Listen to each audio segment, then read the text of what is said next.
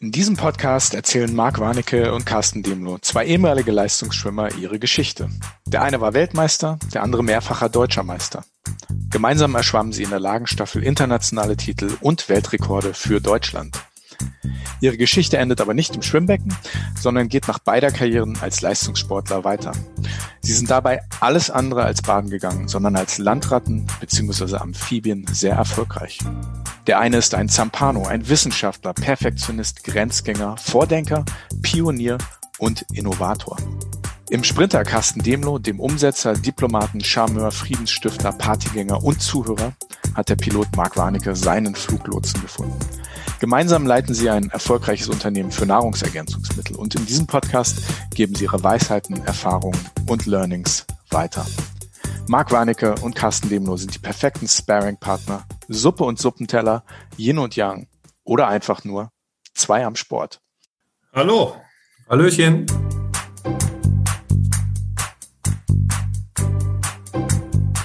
Zwei am Sport der Podcast mit Marc Warnecke und Carsten Demloh.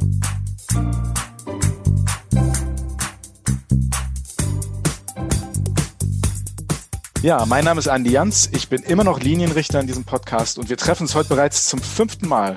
Heute wollen wir über ein Thema sprechen, das leider zum Leistungssport gehört, Doping. Ihr beiden habt und hattet immer eine ganz klare Haltung zu dem Thema.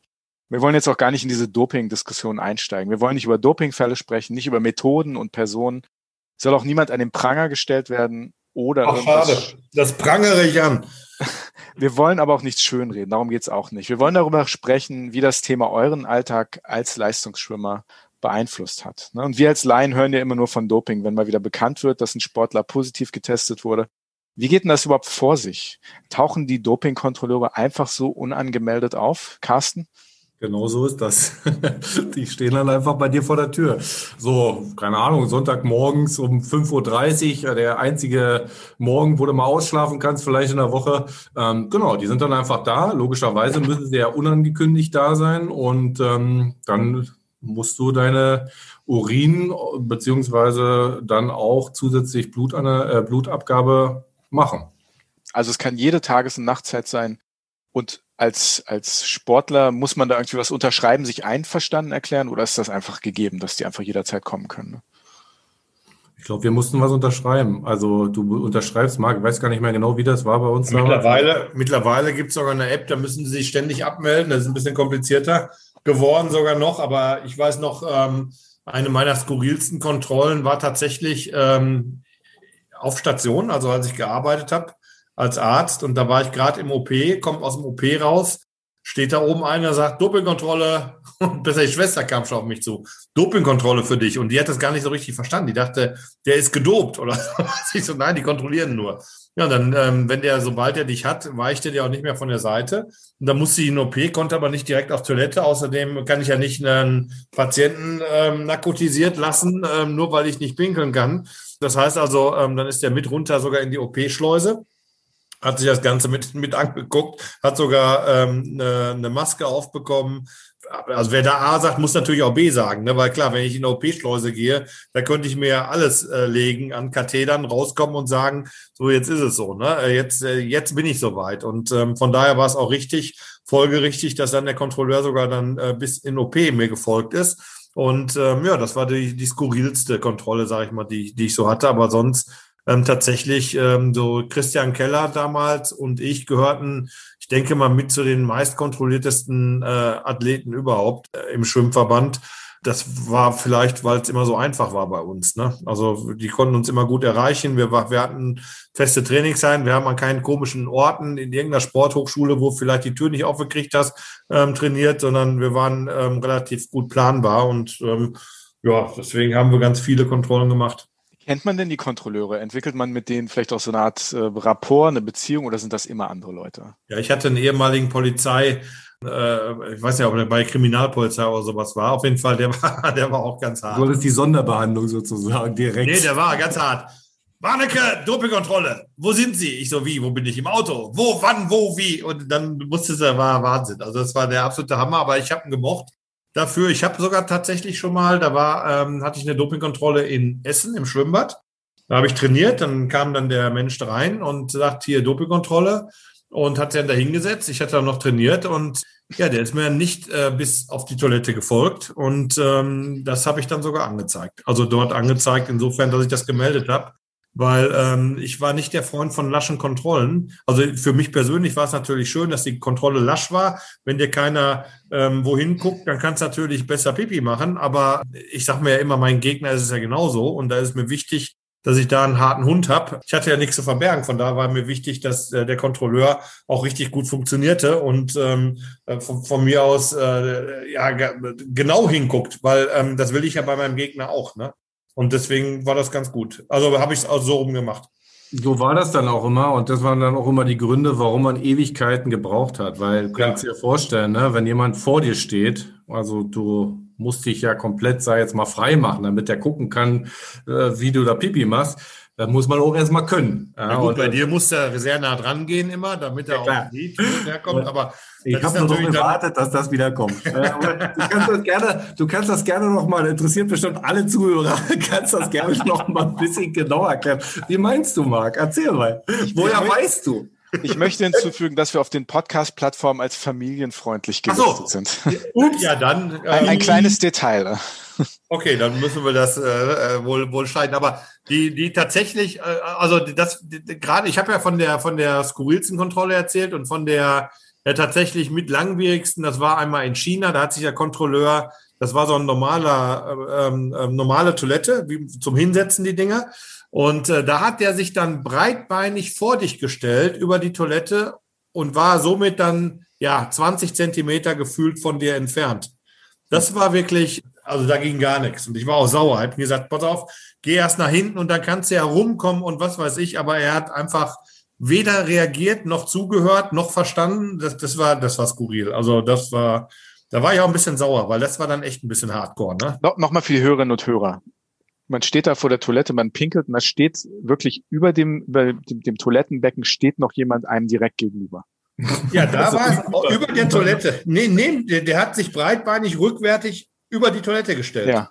So, und dann steht der natürlich, kann man sich vorstellen, das ist ja, die, so eine Toilette ist ja auch nicht jetzt besonders äh, lang. Das sind ja nicht mhm. zwei Meter oder so. Also der steht unmittelbar quasi in Kontakt mit dir, während du zwischen seine Beine ähm, dann urinieren sollst. Das war für mich auch, das war, also wenn dir einer über die Schulter guckt, auch von der Seite schaut oder die Tür offen hat und dann guckt, wie du ähm, dort ähm, dann deine Probe abgibst, das ist alles okay, da gewöhnt sich dran. Das braucht zwar auch eine Zeit mental, aber wenn einer breitbeinig auf so einer Toilette breitbeinig vor dir steht, original, mit fast Berührung, ähm, dann äh, wird es doch ein bisschen eng. Und äh, da war ich auch echt, äh, da war ich ein bisschen sauer, muss ich sagen. Mal so ein Beispiel nur mal, weil genau das, das widerspiegelt. Ähm, bei der Kurzbahn-EM in Antwerpen nach dem Weltrekord über die 4x50 Lagenstaffel, da hatten wir auch eine Dopingkontrolle.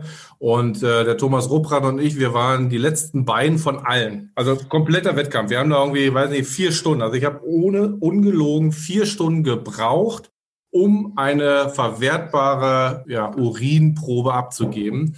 Ähm, und ich habe da schon gesagt, ich ziehe mich aus, ich gehe nackt dort rein, ja, weil es ging halt bei mir einfach nicht, dass ich da, muss ja vorstellen, du bist da halt, kommst da am Wettkampf, ne, du hast dich total angestrengt und so und jetzt musst du dann, du eigentlich würdest du nur los, du würdest dich auch regenerieren für den nächsten Wettkampftag wieder, jetzt sitzt du dann da, dann ähm, ja, geht jemand mit dir rein in diese, äh, in dieses, äh, diese Toilette und ähm, stellt sich, wie Marc gerade beschrieben hat, wirklich vor dich oder neben vor dich flüssig und äh, mit fast Berührung. Und dann musst du äh, da jetzt in so einen kleinen Becher urinieren. Ähm, da gibt es sicherlich welche, die damit zurechtkommen. Aber also für mich war das ein Kampf, also und ein Krampf und das hat wirklich ungelogen vier Stunden gebraucht und in den vier Stunden drei Kästen Wasser, äh, Wasser getrunken, bin fast geplatzt, aber es wurde nicht besser. Wie gesagt, ich habe dann auch die Vorschläge gemacht, ich ziehe mich aus, gehe nackt rein, aber das ging nicht. Der hat also er, er musste mit reinkommen und musste wirklich gucken, wie du in diesen Becher urin, rein urinierst. Vor allen, vor allen Dingen danach war immer das Schlimme. Du warst ja so überwässert, dass wenn du einmal die Pipeline aufgemacht hast, hört es ja nicht mehr auf. Du hast ja nicht mehr geschafft, zehn Minuten zum Hotel zu fahren, ohne zweimal anzuhalten. Also das war brutal. Dann kam ja alles raus. Ja, du hast ja dann tatsächlich deine drei, vier Liter getrunken und ähm, das kam ja alles dann auf einmal irgendwie raus. Und der ganze Abend war im wahrsten Sinne des Wortes versaut, weil du eigentlich nur auf Toilette musstest. Carsten, du hast erwähnt, dass äh, man wirklich zu jeder Tages- und Nachtzeit auch privat sozusagen kontrolliert werden kann. Wie häufig wird man denn kontrolliert? Das ist ein bisschen abhängig davon, welchen Kaderstatus du auch hast. Ne? Ähm, also heute, was Marc vorhin angesprochen hat, ist ein bisschen anders als bei uns. Heute läuft das ja, du musst dich über so eine App anmelden und dann gibt es so einen Status, so nennt sich RTP-Status zum Beispiel. da musst du am Tag eine Stunde angeben, in der du an einem bestimmten Ort definitiv anzutreffen bist. So, ne, ähm, das ist natürlich auch eine Frage von Logistik. Ja, du bist die ganze Zeit, sei jetzt mal da beim Eintragen. Wenn sich was verändert, kannst du es, glaube ich, auch verändern. Bei uns war das noch nicht ganz so über diese App, aber bei uns sind sie halt einfach gekommen und die wussten natürlich, weil wir vielleicht noch nicht so viel da unterwegs waren, wo wir dann ähm, trainiert haben, wo wir anzutreffen sind und dann gab es auch mal eine gewisse Karenzzeit ich glaube, dass, wie Marc schon sagte, Athleten wie Marc oder wie Christian Keller wurden mega oft kontrolliert und dann gab es dann halt äh, jetzt mal welche, die vielleicht statt zehnmal ähm, nur dreimal kontrolliert wurden oder so. Aber in welchem Zeitraum? Du sagst zehnmal, zehnmal in der Woche, im Monat, im Jahr? Ja, mein Rekord ist über, über, weit über zehnmal im Jahr. Weit. Also ich denke mal so über 20 Mal hm. ist, glaube ich, der Rekord, den ich hatte. Was auch gut so ist, dann hast du ja keine Chance, irgendeinen Zyklus aufzubauen. Es geht ja nicht, es geht ja beim Doping nicht darum, ähm, einmal irgendwas Verbotenes zu nehmen. Davon wird es ja nicht gut, sondern ähm, das Problem ist ja, dass so Leute, die das machen, dann ja äh, gewisse Zeit brauchen, obwohl heute, dann wären wir beim Thema Dopingmethoden, das wäre dann jetzt zu komplex hier für, für den Podcast und äh, ich denke auch für die meisten zu langweilig. Aber ähm, das ähm, Problem ist halt das, dass man ja, wenn man sowas machen möchte, um besser zu werden, machst du es ja nicht einmal. Ne, die, die, die eine Pille macht dich ja nicht, nicht schnell, sondern du musst ja einen ganzen Zeitraum nehmen. Und deswegen ist natürlich, wenn du dann 10, 20 Mal kontrolliert wirst im Jahr, das schon äh, eigentlich fast unmöglich ähm, irgendwie zu machen. Und das Risiko ist einfach so immens hoch, dass du dann erwischt wirst. Und so soll das ja auch sein. Das ist ja das Gute dabei. Ne? Und das muss deswegen auch unangemeldet sein, weil mit Anmeldung, ich meine, es gibt, wir Sportler haben schon alles Mögliche erlebt. Wir haben schon erlebt, dass ähm, Dopingkontrollen in die Halle kamen und dann ähm, andere Schwimmer, nicht Deutsche, ähm, dann aus der Halle gerannt sind, ne, nach dem Kommando vom Trainer. Ich habe das live erlebt. Und auf einmal gab es so einen komischen Pfiff, ich guck und dann rennen alle Schwimmer und Schwimmerinnen aus der Halle raus und waren weg. Alle waren weg. Und ich gucke, ich so, was ist los? Und dann äh, ist Dopingkontrolle, aber ist für uns. Ich so, äh, was ist das denn? Und da haben wir erstmal alle gemerkt, wie das Thema sagen wir vorsichtig, wie brisant das Thema eigentlich ist und äh, wie wichtig das ist, dass kontrolliert wird. Jetzt wurden wir dann halt kontrolliert, da war da nichts zu holen, aber man hätte dann, ich will ja keine Namen nennen, um wen es da ging, aber sind bekannte Schwimmer gewesen und Schwimmerinnen, ähm, da hätte man dann gern, da, ich, wie soll ich sagen, da kriegst du einen anderen Blickwinkel drauf und ähm, bist auch ein bisschen sauer. Ne? Wie ist denn das, wenn man sozusagen zum gläsernen Menschen für die Dopingbehörden wird? Und auch zu Recht, wie ihr selbst sagt, ne? das ist gut, dass das passiert. Äh. Aber man wird ja zum gläsernen Menschen, zum gläsernen Athleten, man muss sich sehr öffnen. Wie ist dann das für das eigene Umfeld? Äh? Ne, man ist ja nicht alleine, wenn man einen Partner hat oder mit Freunden unterwegs ist. Das ist ja doch da sehr einschränkend. dran. Du bist als Leistungssportler ja eh ähm, nicht gläsern, will ich ja nicht sagen prinzipiell, aber du bist ja eh so strukturiert und, und so fokussiert auf ein Thema das nimmst du einfach mit dazu und Partner, Freunde, Bekannte, das ist einfach, das ist so und du diskutierst ja auch nicht drüber.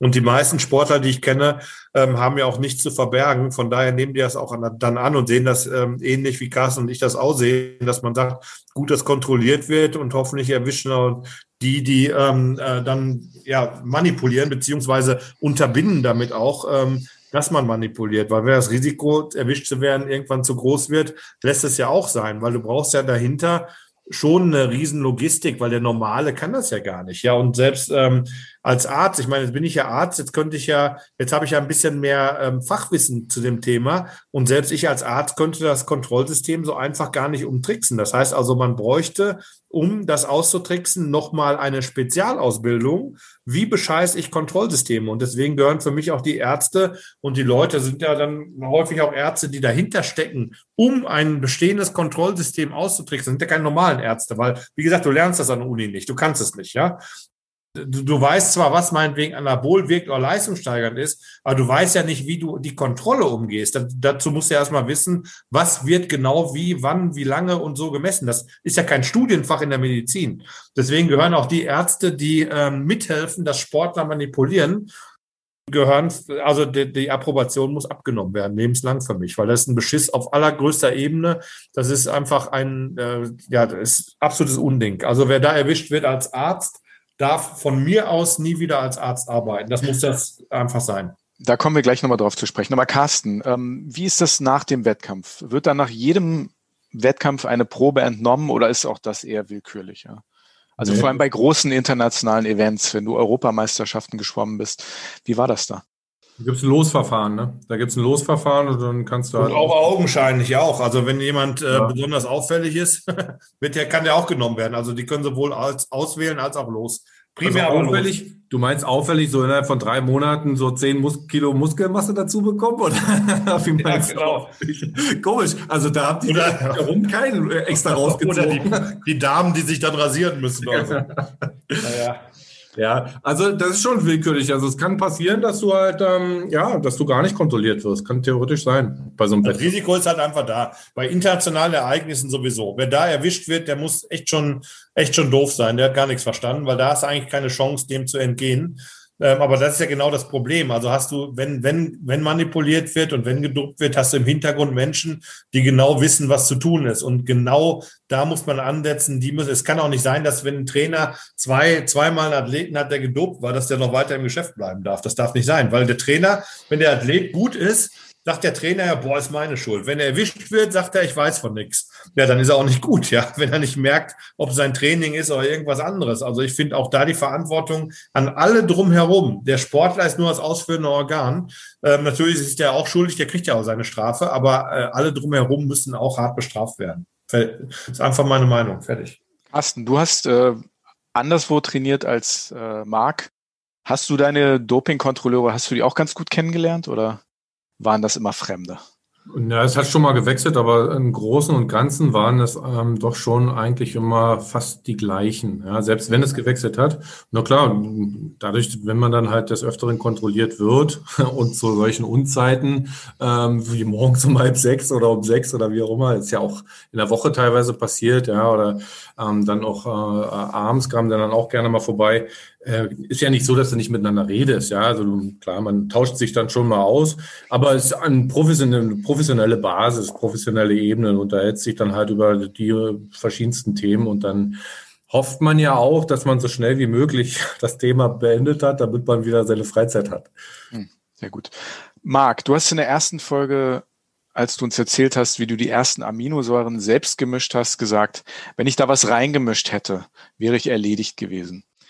Wie sieht vor diesem Hintergrund der Alltag eines Leistungssportlers aus? Also kannst du einfach so auf eine Grillparty gehen bei Leuten, die du, die du ganz gut oder ein bisschen kennst und einfach mal so einen mitgebrachten Salat irgendwie essen oder? Ja, man muss, man, ein bisschen, man muss ein bisschen differenziert sehen. Also es äh, ist nicht, wenn ich was reingemischt hätte, wäre ich erledigt gewesen, sondern wenn ich was anderes genommen hätte, wo ich nicht weiß, was drin ist, dann wäre ich erledigt gewesen. Ja. ja, weil da war die Gefahr gerade damals bei Nahrungsergänzungsmitteln doch relativ groß. Mhm. Und ähm, deswegen habe ich es halt selbst gemacht, weil das war tatsächlich ein umgekehrter Ansatz. Aber ja. Ja, du kannst das prinzipiell machen. Du darfst natürlich nicht ganz doof sein. Wenn irgendwo ähm, jemand Gras raucht, würde ich nicht daneben ähm, irgendwie dann frei atmen, weil das wird ja auch getestet. Ne? Also dann musst du dich ganz schnell verdrücken. Da kannst du dann teilweise noch niemals was zu. Ne? Also wenn du Pech hast, ne? je nachdem, mit welchen Leuten du verkehrst. Aber sonst mit normalen Lebensmitteln kannst du Print, ja, also ich glaube, mittlerweile ist sogar tatsächlich die Gefahr über normale Lebensmittel und äh, die, die Schwankungen oder sonst was, was da drin ist, so hormonähnliche Wirkungen oder sowas, ähm, ist die Gefahr durch normale Lebensmittel vielleicht sogar größer als durch Nahrungsergänzungsmittel. Also vielleicht durch Fleisch, was äh, mit, mit. Nee, Fleisch nicht, da sind dann eher tatsächlich die ähm, äh, ähm, Gemüsesachen oder sowas. Mhm. Wo, wo waren letztens, wo war nochmal eine Warnung, Carsten? Wo war nochmal was drin? Weißt du das noch?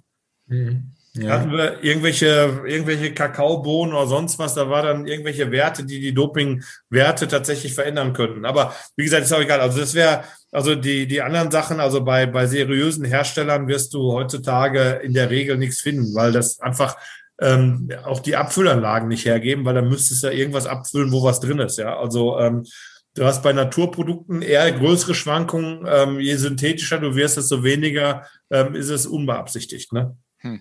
Carsten, wie? Aber, ja, ganz kurz noch vielleicht, ähm, du siehst halt ähm, bei dem Sportler auch ähm, schon natürlich ein gewisses Gefühl dafür. Wenn du jetzt Wettkämpfe hast und so, dann siehst du, dass ein Sportler Trinkflaschen, also Wasserflaschen, die er beispielsweise gestellt bekommt, dass er dann verschlossene nimmt. Ja, er, er greift dann nicht irgendwo in einen Trog, wo Flaschen schon geöffnet sind. Also das heißt, da gibt es natürlich eine gewisse Sensitivität des Sportlers, das ist richtig.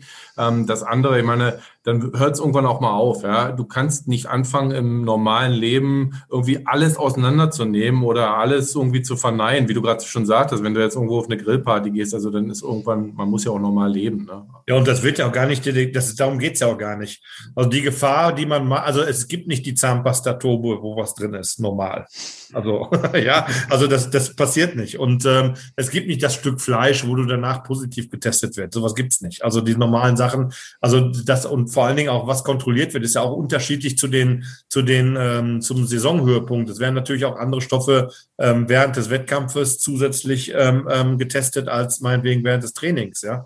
Und ähm, das wird ja auch anders bewertet, ne? Wenn du mal irgendwie einen Hustensaft hast, wo ein Stimulanz drin ist, meinetwegen im Training, dann kannst du, auch wenn das verboten ist, dann, dann kannst du, wenn du das ähm, nachweisen kannst, dann kannst du, ich habe jetzt hier einen Vicmedinite genommen, da war Ephedrin drin, das war mein Problem, wenn es überhaupt getestet wird im Training, weil kein Mensch läuft das ganze Jahr über auf Ephedrin oder sowas rum, ja, also das, das heißt, äh, das, das macht, macht ja keinen Sinn, ja, ähm, und ähm, da testest du halt gerade so Steroide und sowas, ne, und deswegen ist das auch unterschiedlich. Die, die Angst vor der normalen Ernährung muss man so nicht haben. Also das, außer du nimmst jetzt zum Beispiel Hanfprotein oder sowas, ne? Das wäre auch jetzt wieder was Natürliches, weil da kann es durchaus schon sein, auch selbst bei dem Lebensmittelhanf, dass du da eventuell mal was erwischt, wo ein bisschen mehr drin ist, was dann zum positiven Testergebnis führen könnte. Ne? Da musst du aber sehr viel nehmen, so sechs Kilo ja. reines Hanfprotein. Ja, oder ein gepanschtes oder was weiß ich auch immer. Deswegen, das, aber das, das ist also, wie gesagt, also da musst du ja auch schon dich fragen, was du da machst, wenn du wirklich ähm, in groben Mengen irgendetwas zu dir nimmst. Ne? Also, also von daher in, im normalen Leben spielt das eigentlich keine Rolle. Du kannst alles ganz normal machen. Aber wird man, Carsten, wird man manchmal doch vielleicht ein bisschen paranoid? Also dann, wenn man wirklich auch mal eine Erkältung hat und auch vor einem Wettkampf vielleicht dann doch mal überlegt, nehme ich jetzt irgendwie ein Schnupfenmittel, ein Grippemittel oder sonst was? Wie, wie, wie geht man damit um, wenn man, wenn man doch mal irgendwie so, so Wehwehchen irgendwie auskurieren möchte mit ein bisschen Hilfe von, von verschreibungspflichtigen Medikamenten? Oder ist das kein Thema, wie Marc sagte? Nee, na gut, wenn, dann nur fragst der Mannschaftsarzt, ne? Dann sagst du, brauchst jetzt zum Beispiel einen Nasentropfen oder einen Hustensaft oder sonstiges und dann guckst du mit dem Mannschaftsarzt rüber, kannst du diese Medika äh, Medikamente nehmen und dann ist es okay, darauf achtest du schon, aber ich würde jetzt nicht sagen, dass du eine Paranoia entwickelst oder bekommst. Es gibt ja auch Listen dafür. Also ist ja echt einfach für einen Sportler. Ja. Also so schwer ist es nicht. Nee. Ein falsches Medikament aus Versehen zu nehmen, äh, da muss er auch schon sehr, sehr eng gestrickt sein. Hm, das heißt, die Diskussion über Medikamente, dass man aus Versehen einmal was und dann wurde man erwischt, das ist Und das, was du brauchst, ist immer erlaubt. Ja. Also wenn du jetzt, du brauchst jetzt nicht, du hast einen schweren Autounfall, wirst da rausgezogen und müsstest dann sagen, Hilfe, ich bin Athlet, ich darf nicht. Das ist vollkommen egal, was du da kriegst. Da können die dir alles reinschieben, was sie wollen. Das ist, äh, die Ausrede ist perfekt. schwerer Unfall. Nein, also Spaß beiseite. Also tatsächlich ähm, ähm, ist das überhaupt kein Problem. Du hast eine Liste, was geht, was nicht geht. Jeder Sportler ähm, kann das nachvollziehen. Das, das ist eigentlich kein Thema. Gut. Muss man wirklich sagen. Heute produziert ihr Nahrungsergänzungsmittel, ihr beliefert Leistungssportler, die, wie ihr eben dargestellt habt, inzwischen ja noch schärfer kontrolliert werden mit Apps etc. Eure Produkte sind natürlich von nationalen, internationalen Instituten getestet, die sind sauber. Ihr garantiert, dass in der Herstellung alles mit rechten Dingen zugeht. Aber kann es passieren, dass Waren auf dem Weg verunreinigt, verunreinigt werden? Gibt es da spezielle Sicherheitskonzepte für eure prominenten Kunden? Das ist ja ein ganz wichtiges Thema. Ne? Wir haben eben schon über Lebensmittel geredet. Wie geht ihr damit um? Ne? Die Produkte sind ja gut verpackt. Ne? Und solange die Verpackung geschlossen ist, nicht beschädigt ist, ähm, ist das alles ganz safe. Da kann nichts passieren. Hm. Also da fragt und, und wir das ist kein, Nein, das also ich glaube, dass du eine, eine wie gesagt, Ver Verunreinigung findest du vielleicht eher jetzt mittlerweile bei normalen Lebensmitteln, weil alle großen Hersteller, ähm, die ähm, Nahrungsergänzungsmittel machen, achten darauf. Und ähm, es wird, wie gesagt, gar nicht in Betrieben abgefüllt, wo irgendwas Verbotenes verarbeitet wird. Ähm, es werden Chargen kontrolliert.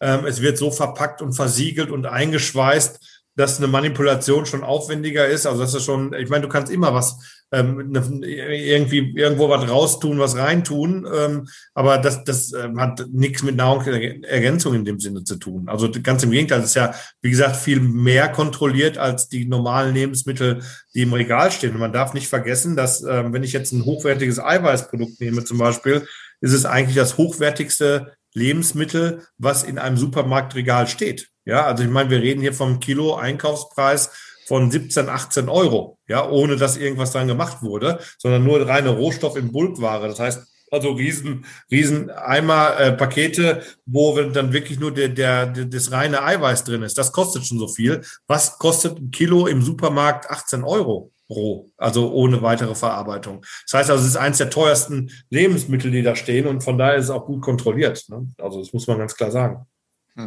Als ihr angefangen habt, hattet ihr da dasselbe Wissen, was ihr heute hattet, oder hat sich da sehr viel geändert? Musstet ihr sehr viel studieren und euch schlau machen über über das, was diese ganzen Lebensmittelgesetze etc. etc. sind? Oder war das etwas, was euch als Leistungssportler eigentlich schon sozusagen mit in die Wiege gegeben worden ist?